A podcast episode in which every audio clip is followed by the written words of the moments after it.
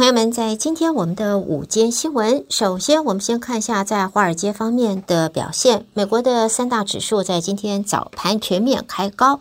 在这里呢，因为劳工部在当日公布三月的消费者物价指数 CPI 是月增率达到百分之零点一，年增率是百分之五，都低于前一个月的数值，也不及市场预期。这个数据有可能会影响到联准会在五月份的利率决策，有可能会促使联准会要暂停升息。所以呢，在这个呃。消息的激励下啊，所以今天早上早盘三大指数往上升了。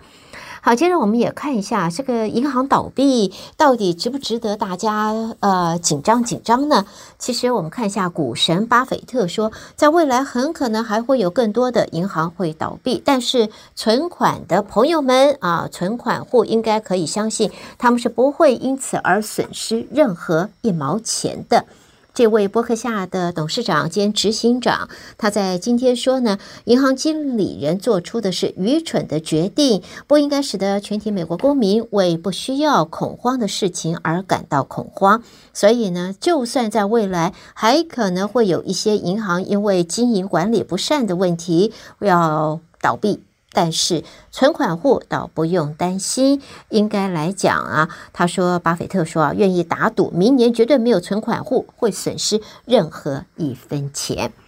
好，接着我们在新闻方面呢，看一下，这是和我们呃休斯顿相关的啊。一个呢，我们看到呢是关于人口分析，在现在我们可以看到德州，在我们德州两个最大的都市区，在现在人口分析这一个或者说 census 啊人口普查方面的结论是在。呃，增加了近二十九万五千名的居民，这也让德州在二零二二年人口增长是领先全美国。德州的居民总数呢，增加了四十七万零七百零八人，在加州、伊利诺州还有纽约州的人口反而不是往上增，而是往下降。根据 Greater Houston Partnership 的分析，我们大休斯顿地区被定位为或者说定义啊，包括了在 Sugarland 还有 Woodlands 这些郊区在内，都包括在内的九个县区，人口在二零二一年的七月一号到二零二二年的七月一号增加了大约十二万四千三百人。那么这也是一个经济发展的一个。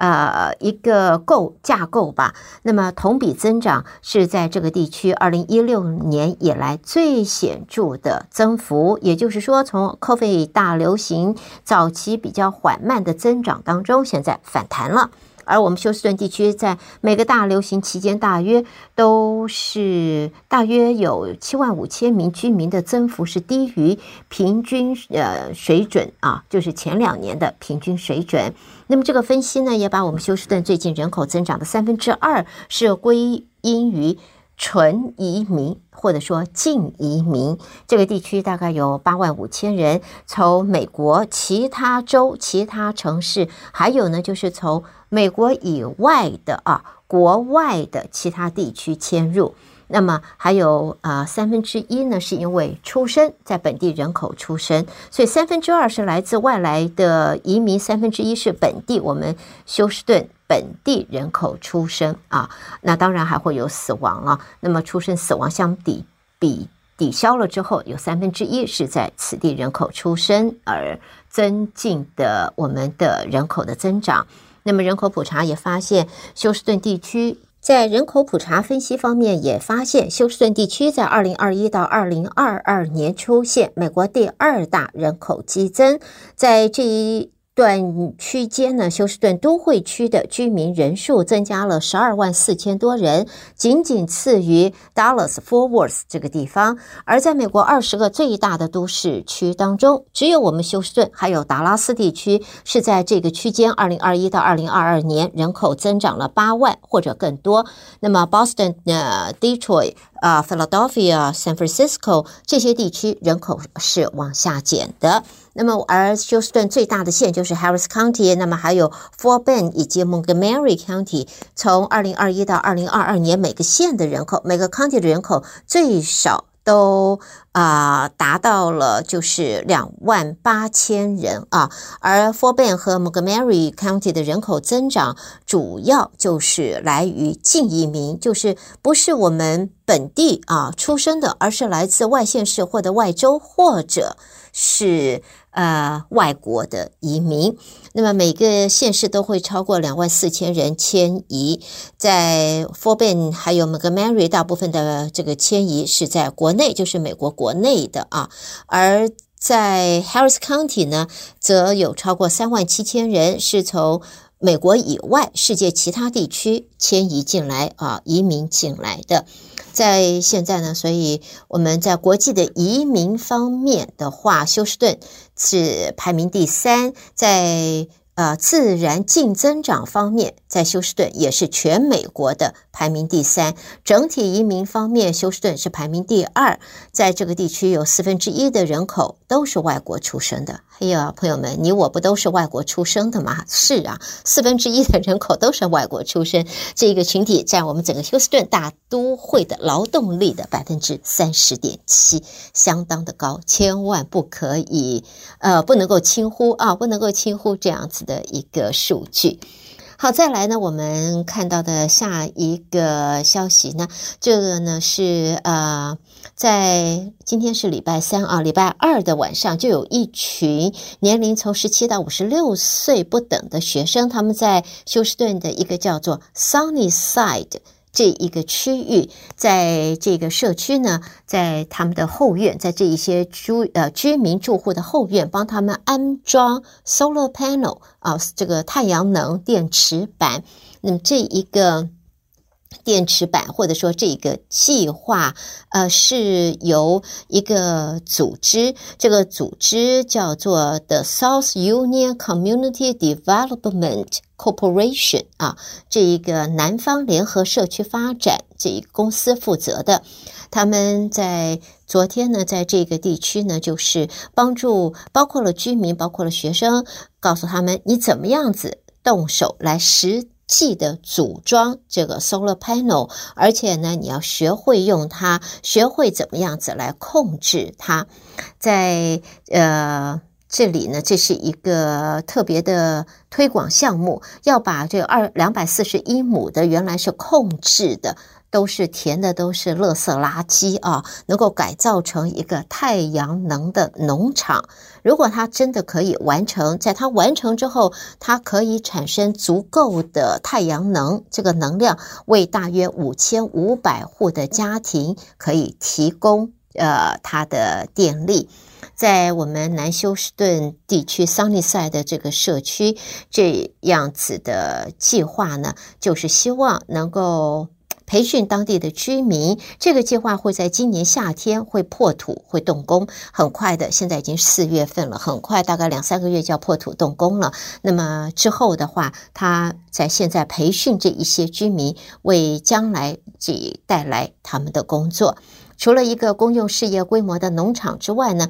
在这个地区还会有一个社区太阳能电池阵列，以及帮助低收入居民来降低他们电费的呃计划。这个计划预计今年夏天破土动工，到时候呢，也希望就是当地的居民，因为这次的培训也能够不换不关不光光是一次了，接下来会有能够在未来在破土动工以后，可以在这方面找得到工作，呃。希望能够对在这一区的居民啊，能够在生活方面能够有所帮助。